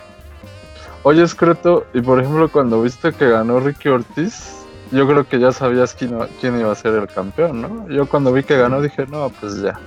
de hecho, ya fue esto. De hecho, yo ah. desde que Knuckle le ganó a Moby, lo vi campeón. pero sí creo que la, el Grand Finals fue como de protocolo porque Inoculto tiene una paternidad, una, paternidad, muy marcada sobre Ricky Ortiz. Ahí le puso a, mi camión. Ahí la esperanza era que llegara Kazunoko, ¿no? A la, a la final. Sí, sí, sin embargo, le, soy sincero, yo estoy muy, pero muy contento que Inoculto haya ganado el torneo. Ah, sí, Porque cambia el paradigma a muchos niveles. Pero pero sí, este es fue muy marcada la diferencia, digamos, de Nokuldu contra los demás. Si hacemos un análisis y vemos los brackets, ¿cuál sienten ustedes que fue el, jugador que le dio más lucha a Nokuldu? Fue MOV porque le ganó el primero, ¿no? Pues quizás Xian, pero no, ¿eh? Sea, realmente él nunca tuvo ningún 3-2, No, Sean no. no le dio casi batalla. Sí, no, está todo sí. 3-1, 3-0. El que más problemas le dio en un principio fue MOV porque hasta lo obligó a aplicar la de Filipino Chan. De irse a la pantalla de selección, fintar que iba a agarrar a, al mi camión y luego ya este regresó a Gail. Sí, acá estoy viendo el bracket y Nokuldu nunca le ganaron más de, dos matches. Este, dos matches. Entonces, si bien nadie le va a quitar nada, pues es un jugador súper completo. Y hoy por hoy es una amenaza completa con ese Mika y con ese Gail. Eh, ganó bastante cómodo el torneo. Yo nunca vi un momento en que se, se si siquiera se despeinara. Creo que al, al final, final, final, la presión le pudo haber pesado un poquitito, pero, pero no, ganó bastante bien. Sí, la manejó muy bien. Para, para sus 20 años la manejó muy bien la presión. Oye, eh, nos ibas a, contar por ahí al respecto de la historia de Knuckle Duke que se quería suicidar a principios de año. Sí, sí, vamos, vamos a hablar un, poquito de, la historia de Knuckle Duke.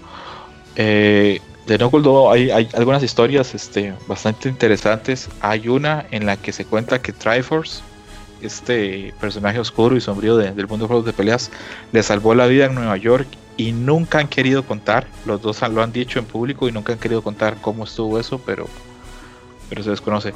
Y respecto a la historia de cuando se tuvo su intento de suicidio en marzo, eso sí fue bastante conocido porque él lo reveló, lo puso en Twitter y lo conversó con varias personas, entonces es de dominio público que en marzo de este año este, entró, probablemente parezca depresión, pero entró en una etapa fuerte de depresión, se sintió muy mal, eh, compró un arma y dice que alistó todo para suicidarse, fue el cuarto, este, se alistó en la cama, dejó el arma, fue y le puso doble comida a sus perros porque sabía que una vez que se suicidara los perros iban a quedar, este, pues iba a durar un tiempo en que alguien se diera cuenta y para que entrara al apartamento y ver los perros, entonces les puso bastante comida y cuando fue se sentó en la cama y estaba llorando y estaba con el arma, uno de los perros entró, le chupó la cara, lo, lamió, las lágrimas y dice que no pudo hacer que el perro se quedara, que se separara de él y después de eso ya lo pensó más y reflexionó y por gracias al perro y al que el perro hizo eso no se terminó matando.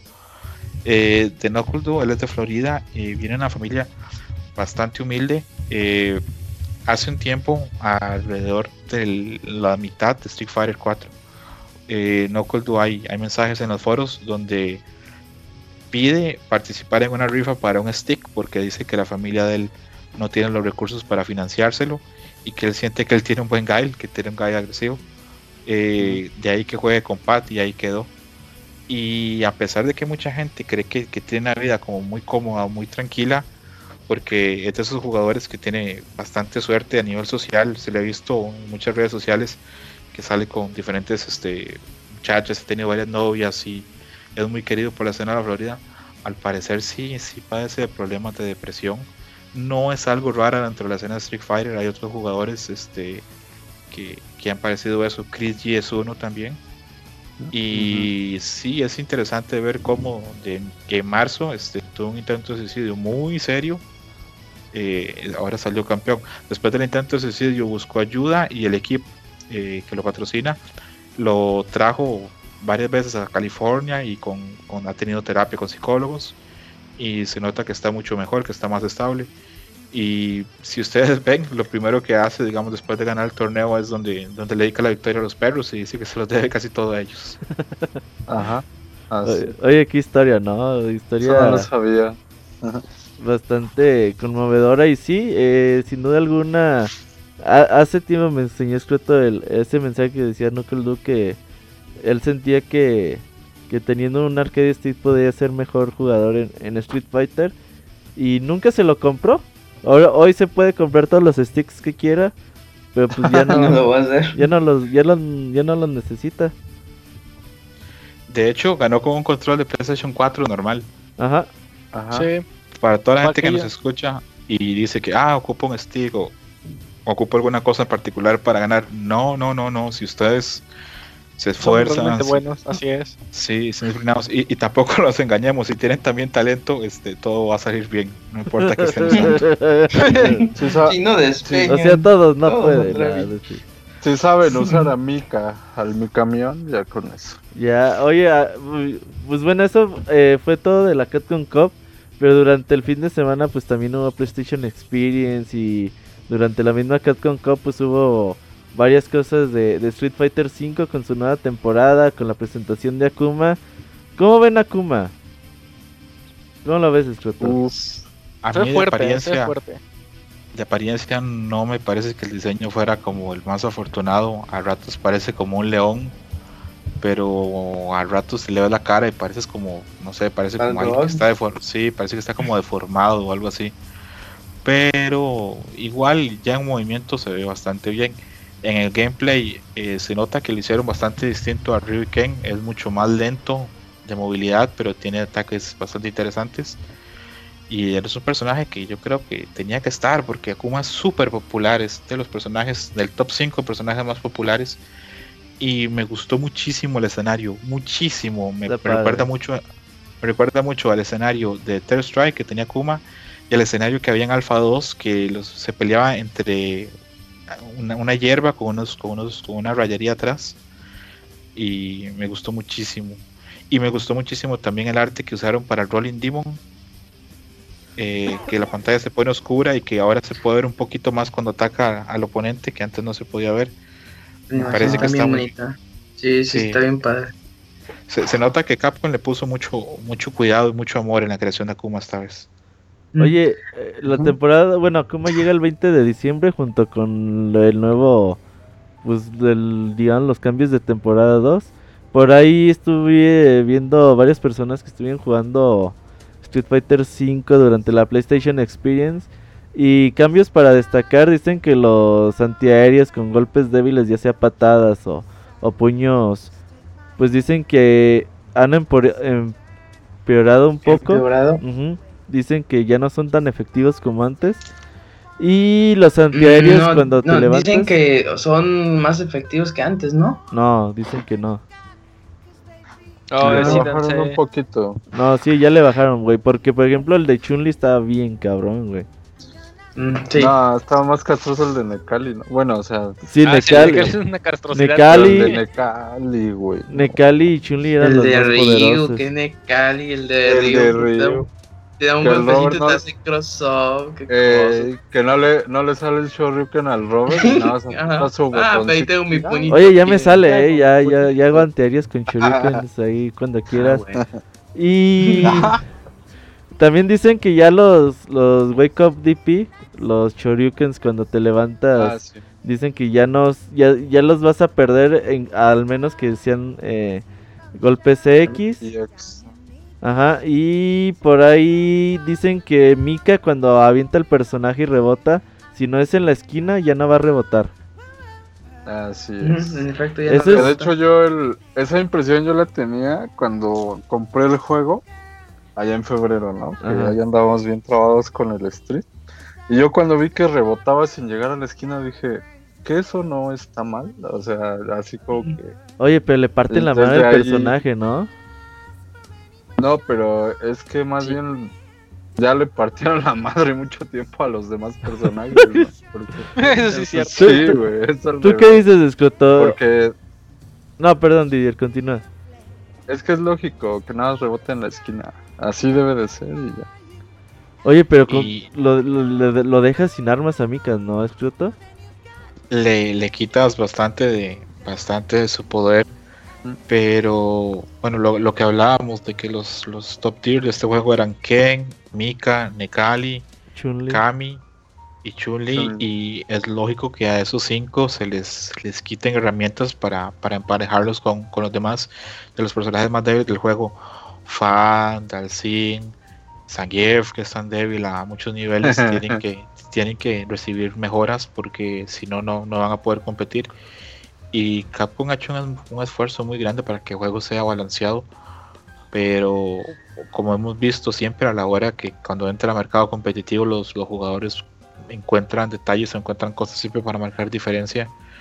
Entonces, esto para mí es de aplaudir de Capcom que cada cierto tiempo se hagan updates del juego, le da vida, le da, le da nuevas formas de, disfrutarlo y ojalá que este sea bastante afortunado, este parche, porque mm, no sé ustedes, pero a mí en lo personal no me agrada ver un top 8 con tres Chun-Lis.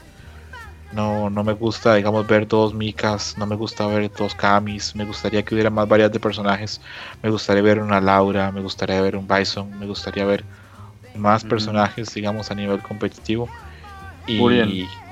Eh, Urien, creo que Urien tiene futuro a nivel competitivo porque pasa es que todavía no, no, hay tanta gente que lo maneje, pero pero por ejemplo personajes de DLC no sé si es que en realidad no tienen potencial para ser competitivos, pero hay personajes que no se están usando para nada. Por ejemplo, yo no veo Yuris en torneos, no veo Iwukis en torneos. Alex vimos uno en ese torneo y, nada más. Entonces, incluso el mismo Gail solo me Y lo tuvieron que cambiar.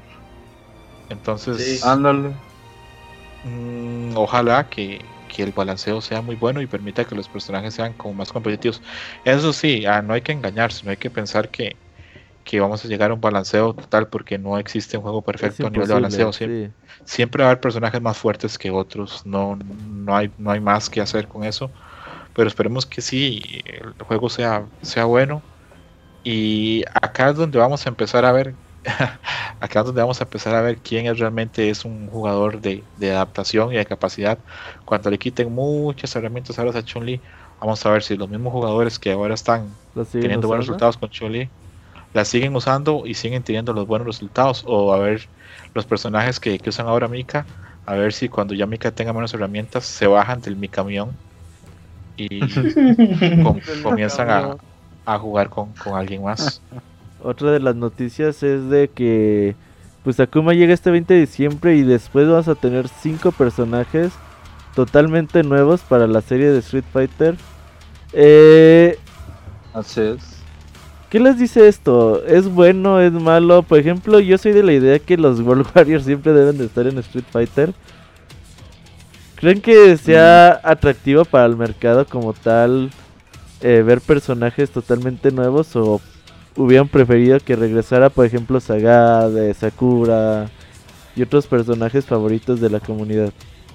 En aspecto de ventas es como que no, porque imagínate una persona nueva, ve cinco personajes que no conoce, igual no son de su igual de como que no. Si fueran ya personajes conocidos, ya serían ganchos para los que ya tienen el juego y para la gente nueva. Dice, no manches, Sakura, lo compro, no importa lo que cueste.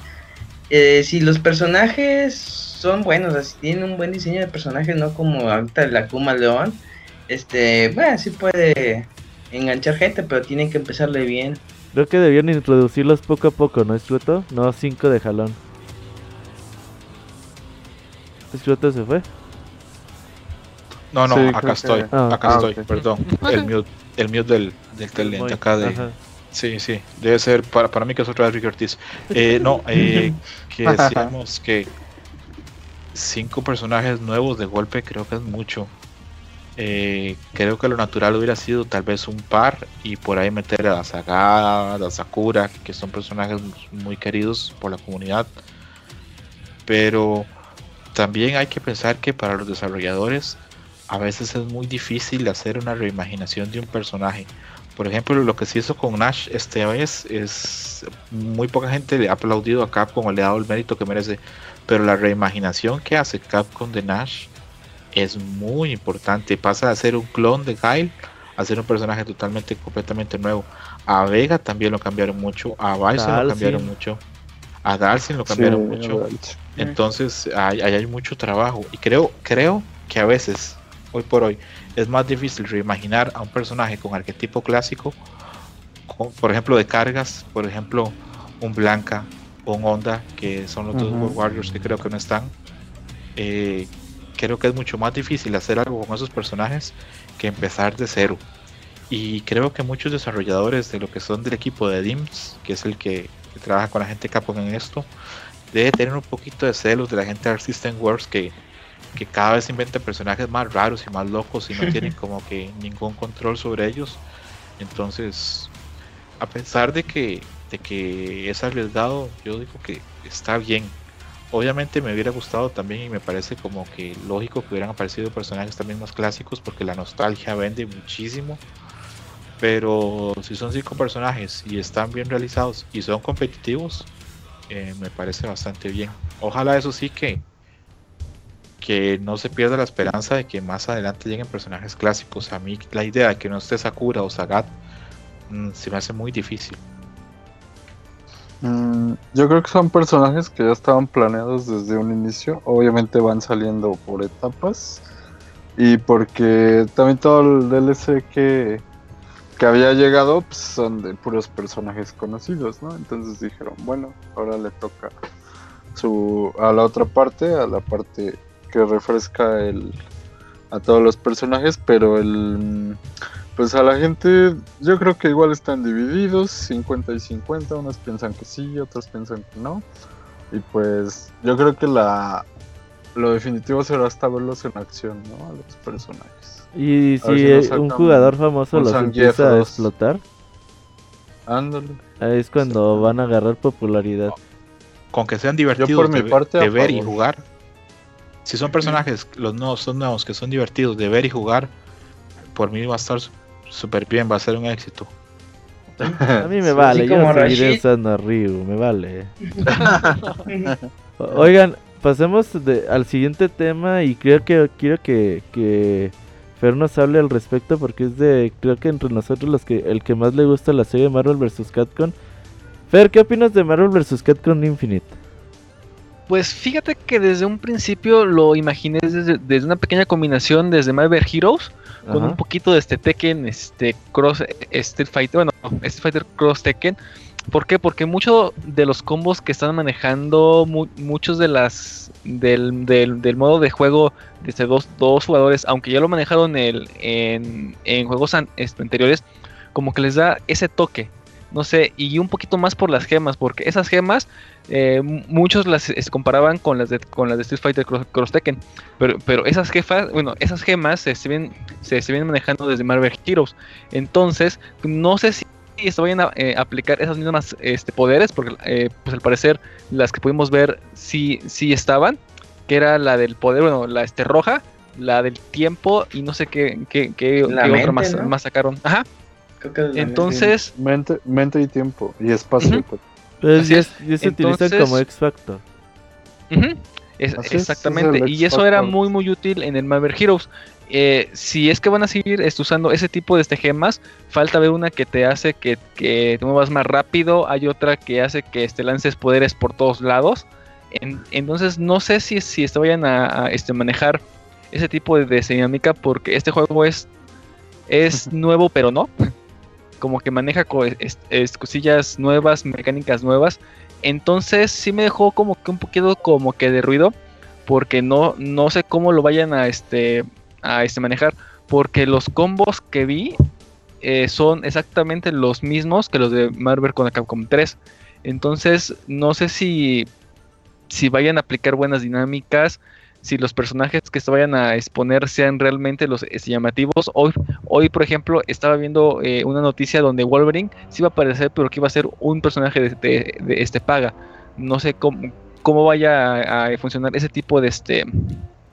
Eh, ¿Cómo decirlo? Ese tipo de negocio. Estrategia comercial. Ajá, ajá, así es, porque muchos de los que hemos jugado Marvel desde hace muchísimo tiempo, pues sabe que este Wolverine es un clásico. Entonces, Eh, no sé si, si, si, están tratando de manejarlo con un poquito de este mercado o, algo así, pero sí me hace un poquito de, de este ruido porque un Marvel con Capcom 4 no lo es. No lo es. Eh, no, no sé qué mecánicas vayan este, a, ocupar o, o, si lo que Oye, apenas es. ¿Qué opinas de que nada sean dos personajes en lugar de tres? De hecho, eso sí me pareció muy agradable. Porque, bueno, yo creo que van a ser dos, más uno de, de, este apoyo como se, se como se, venía manejando antes, con un uso no limitado. apoyos. No, no. Como en el Marvel contra Capcom 1. ya, ya confirmaron que no, ahora sí. No. Ah, bueno, entonces yo creo que eso le puede dar como que más estrategia, porque ya tenías como que los personajes que ya sabían qué es lo que iba a hacer cuando los, los ibas a ocupar de este apoyo. Eso como que le da un poquito más de variedad y un poquito no tanto este cómo decirlo, tanto botonazo porque luego esos este así en, en Marvel 3 es un es un pinche abuso. Vaya, es un, sí, es un pinche abuso porque los usas y los usas y los usas eh, pues para, para no, no ir lejos, ¿no? Si tenías a, a, Magneto y este Doom, uno rayito y, y otro también, uno rayito y otro también. Y eso sí es bien, bien complicado. Entonces, este, por esa parte yo creo que, que está mejor que nada más sean como que dos personajes. Oye, como que le puede dar un nuevo... ¿Eu? No, perdón, continúa. Sí, como que le puede dar un poquito más de estrategia y ya no va a ser tanto este random, tanto este así, porque sí, el abuso era increíble.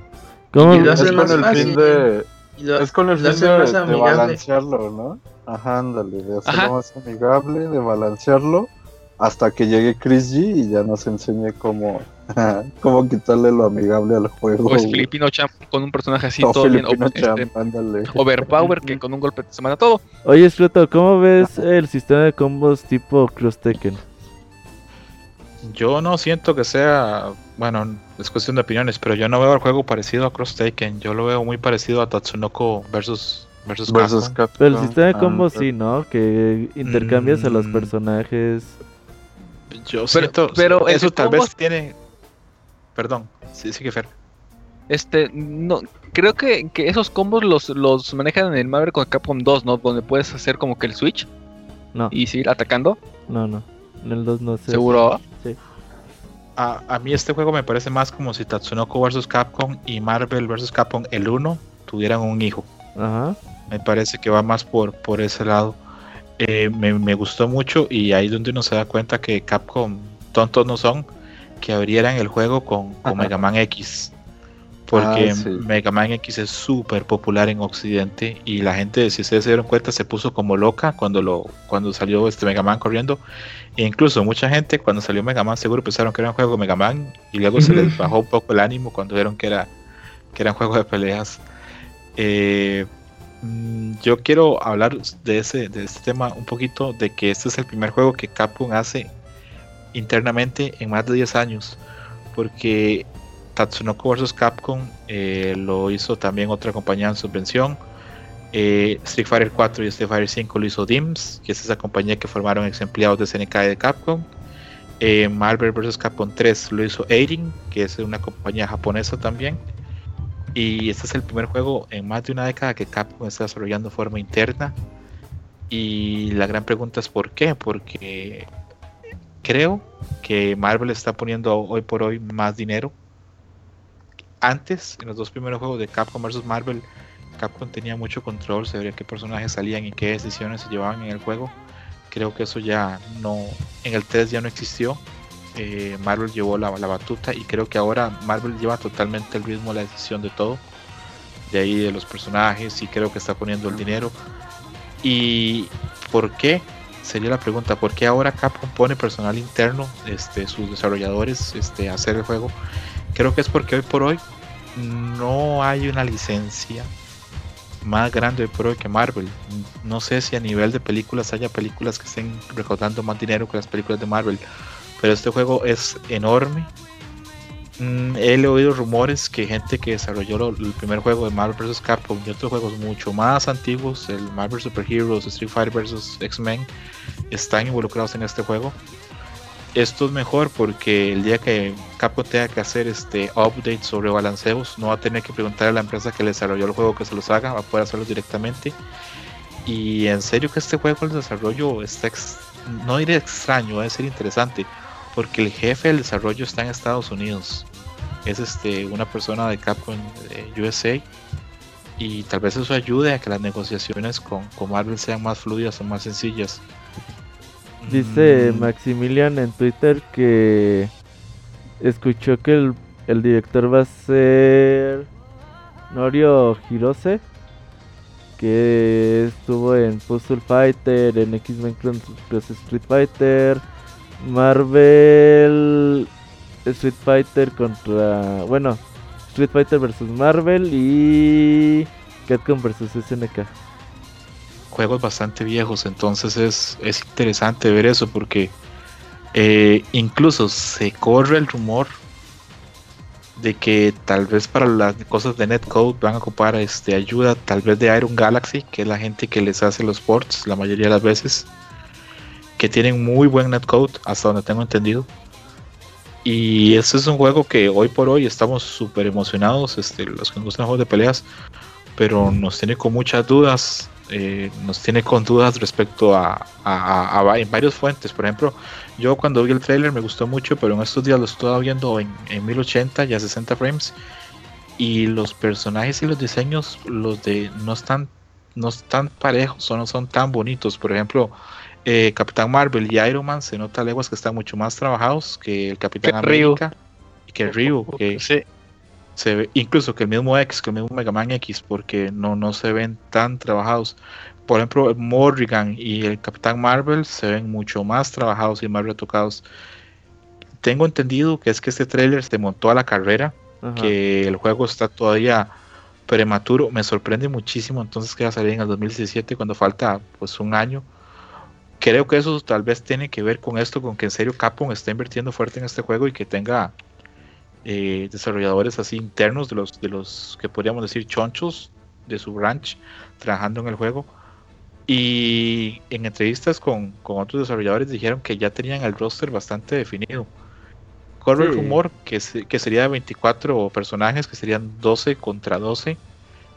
Y a mí lo personal me tiene sorprendidísimo porque yo pensé que si lo anunciaban iba a ser para mediados del 2018 pero cuando dicen esto que el roster ya está casi decidido, en lo personal me sorprendió mucho. Si estuviera no Martín ya te estuvieran hablando de que se retrasó y que sé que hay que ver todavía eh, cómo, cómo va el proyecto. Gráficamente me acuerdo mucho de cómo se presentó Street Fighter V y que nos quedaban bastante dudas y ya después pasaron los meses y ya se vio más o menos como... como está. Yo creo que hasta que se vea como pues las barritas de poderes, la sangre y todo el tiempo y eso ya es cuando empezamos a conocer ya bien bien a bien gráficamente el juego. 24 personajes se me hace si lo comparamos con Real Ultimate Marvel vs. Capcom poco, pero también se me hace bueno para empezar. Ya si el juego va teniendo éxito y si pues el modelo de Street Fighter de temporales está funcionando, creo que podríamos tener algo parecido en Marvel vs. Capcom Infinite. Y además son dos contra dos, o sea que no es tanta la diferencia. Si, hubieran sido tres contra tres, ahí sí, ahí hubieran sido pocos personajes. Sí, eso es cierto. Así como que dos, como que da un poquito más de variedad. Podríamos hablar del elefante en el cuarto, que es este la licencia de los X-Men. Si van a aparecer o no, o si va a aparecer Deadpool o el Doctor Doom.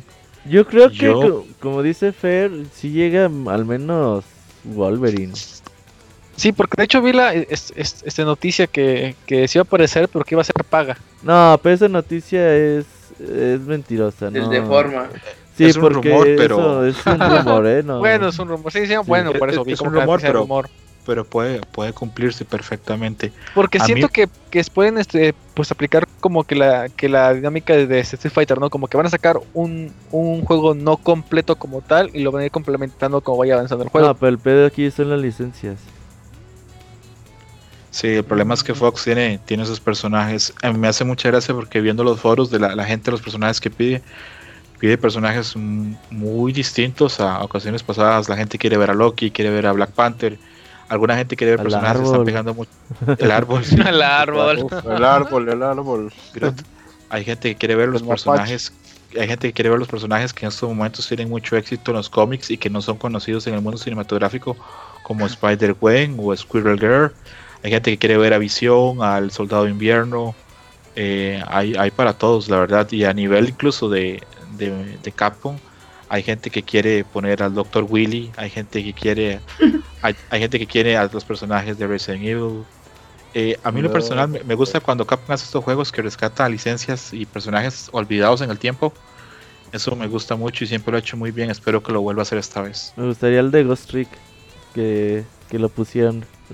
Pero pues si van a poner 24 personajes, sí está cabrón. Eso ya es cuando haya 60, güey, una pendejada así. Pero pues eh, bastante contentos. Hace más de 8 días no teníamos nada la seguridad y creíamos muy poco en los rumores. Y hoy en día pues ya, eh, un nuevo juego de Marvel vs. con esto es una realidad y se encuentra en camino. Así que sin duda alguna pues es para estar contentos y a ver cómo pues va funcionando el tiempo, qué jugadores, eh, qué pro players le entran al juego porque pues hay que ver si siguen siendo la misma camada que hubo en Marvel vs. Capcom 3 o si por ejemplo yo me acuerdo mucho de Daigo jugando Marvel vs. Capcom 3 al principio, a ver quiénes se animan a, a entrarle al juego y qué tipo de... Me acuerdo mucho del aniversario de de, Street Fighter que se jugaba Marvel, que se jugaba eh, Street Fighter Cross Tekken y todo eso. Ojalá y vuelvan esos torneos de multijuegos de, de Capcom, estaría bastante padre. Yo creo que ahora con el port de HD de, de Capcom versus este, perdón, Marvel vs Capcom 3, puede que haya un chance que Marvel vuelva al Capcom Tour y lo volvamos a ver en torneos, me parece lógico.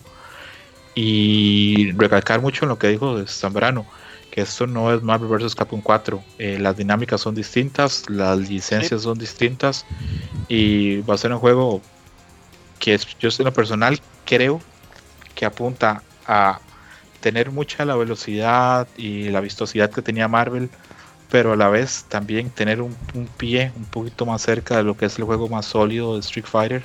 Entonces creo que va a ser un, híbrido muy parecido, muy parecido al Tatsunoko vs Capcom, pero con más rapidez. Y con lo de las joyas, creo que lo de las joyas va a servir para, para tener bastantes estilos de juego. Creo que puede ser un poquito, y esto no, no lo invento yo, esto lo de los desarrolladores ya lo he leído diciendo, que puede ser un poquito como en Capcom vs SNK2, que había seis modos, creo que esto que haya seis, seis gemas este, le puede dar mucha variedad y mucha riqueza al juego. Y yo sí estoy esperando mucho el título. Espero que ahora que Capcom internamente lo sea, que es personal propio de Capcom lo está haciendo, espero mucho el juego. Espero que, mejore muchísimo del primer trailer que vimos. Y bueno, siempre es así, siempre que se muestra un juego, nunca los gráficos son lo mejor que pueden llegar a ser. Que sea de Ubisoft? eso, eso es historia para, para otro día. pero, pero sí, tener claro que, es un reboot y que toda esa gente que dijo que no jugaba Tatsunoko vs Capcom porque estaba en Wii, espero que, ahora se les acaben las excusas y si jueguen este el Mario vs Capcom Infinity. Ojalá, eh, la verdad eh, estaría bastante interesante y sin duda yo también soy de, de las personas que, que se encuentra esperando el título. Pues yo creo que con esto, no sé si tengan algo más que agregar para, para terminar el programa. Creo que tuvimos un buen año de, Street Fighter V. El primer año fue bueno competitivamente. Ya no hablemos de cómo le fue en ventas al juego y, todos esos problemas que, que, podía llegar a ver. Pero competitivamente creo que le fue bastante, bastante bien al juego y me causó un poquito de, de incertidumbre que este año no dijeran pues bueno, y para el próximo año los esperamos en la Catcon Call, gracias a PlayStation, que vamos a tener tanto dinero. Va a estar más discreta la cosa, ¿no, Escroto? Mm, creo que Capcom va a pensar muchísimo mejor este Capcom Tour próximo porque ya vimos todos los problemas que tuvo por logística, todos los problemas que tuvo para reunir a los 32 jugadores. Para mí no sería nada raro que, tengamos este torneo también de, de Marvel y no sería nada raro que volvamos a tener 16 participantes en lugar de 32. Creo que 32 es demasiado. Ahora dicen que la última oportunidad para calificar va a ser también en la propia Capcom Cup. Va a haber un torneo previo, como lo hay en las, como lo hubo en las finales de región en, en este año. Así que también va a ser interesante, ¿no? Tener un torneo previo para calificar al último participante de la Capcom Cup del próximo año. Sí, sí, sí. Mm, ojalá que cada evento ahora premier de la Capcom Cup tenga una demostración de, este nuevo Marvel. Y eh, voy a poner el, tema sobre la mesa porque no sé cuál es la opinión de ustedes. Pero habría que ver si es necesario bloquear, digamos, este, los torneos regionales, que digamos un torneo de América Latina que no puedan venir japoneses o no puedan venir jugadores de Estados Unidos a ah, jugar. Sí, también opino lo Sí. más estrictos. Yo no, no sé, no sé honestamente, yo a veces pienso que sería mejor, a veces creo que no. A veces creo que deberían llegar los mejores. Es que yo también creo eso. Porque... Creo que eso serían llegar los mejores, pero creo que que Capcom como negocio, porque esto es un negocio al final del día, le sirve a hacer que el torneo sea diverso a la hora de ser cultural y a la hora de poder venderlo en más mercados. Y si solo ponemos dos personajes, este, dos jugadores europeos, eh, es más difícil. Knuckle Doo es muy crítico de la escena estadounidense y yo lo he oído decir muchas veces que para este torneo había demasiados jugadores de América. Sí, era 12 japos y 8 estadounidenses. Es que a veces, aunque lo hagas un poquito más fácil de, de, calificar para otras regiones, eh, por ejemplo, ves a todo el equipo de Evil Genius eh, metido en lo, eh, siempre en las Catcon Cup porque son güeyes que tienen la oportunidad de estar yendo a todos lados. Y porque en Estados Unidos es donde hay más torneos de Catcon Cup que ningún que Catcon Pro Tour que en ningún otro lado. No sé, güey, la verdad es que yo también estoy de la idea de que tienen que calificar los 32 mejores jugadores del mundo, no como los mundiales de fútbol, güey, que pues que tiene que haber uno de Oceanía, güey, y que cinco de tal lado para que pues para que sea lo más diverso que, que, sea posible. Pero yo sí soy de la idea que si eres de los 32 mejores del mundo, pues debes de estar ahí. Es, es un tema complejo, es un tema complejo. Y sí, si es por nivel de juego, probablemente, si, es solamente porque fueran los mejores del torneo, de serían de 32, tendríamos que tener, que les gusta, unos 24 asiáticos. Sí, que sea invitacional, yo reparto las invitaciones. Como merienda. En, bikinis. No íbamos también, Didier. llevamos casi dos horas de, de, podcast y llega Didier a jotear. Perdón, amiguitos, perdón. Oigan, pues ya nada más, eh, muchas gracias a todos por acompañarnos. Fue un gran año de, de juegos de peleas. Esperamos que el próximo año también nos acompañen. Ahí les estaremos informando eh, qué torneos va a haber y aparte obviamente tendremos los acostumbrados podcasts del Evo y podcast de la CatCon Cup. Ojalá y podamos seguir aquí para ese entonces. Muchas gracias a todos y nos vemos. Mande. Antes de despedir, el recordarles que ya regresa el jueves el, los Pixe torneos. Oye, ya el jueves regresamos, ahí estamos ahí, están abiertas las inscripciones a los que quieran participar. Los jueves hacemos torneos online de Street Fighter V, hacemos streaming y se ponen bastante interesantes, ya la gente está agarrando mucho nivel y bastante organizaditos, ¿no? No es porque los organice yo, pero están bien organizados, oigan. Pero ya vimos que, que como que nos salen mejor que otros, ya vimos que, tenemos nivel. El despeñe que el es... Sí, el nivel va subiendo, sobre todo se ponen muy entretenidos, muy amigables con toda la comunidad, gente que quiera, que sea nueva y que le quiera entrar, bienvenida, todos bienvenidos. Ahí se cotiza para narrar, ojalá ahí pronto lo tengamos, ahí las narraciones. Mínimo uno, uno antes de que acabe el año, ¿no? Para que no se vaya invicto. Son todos los jueves, ¿verdad?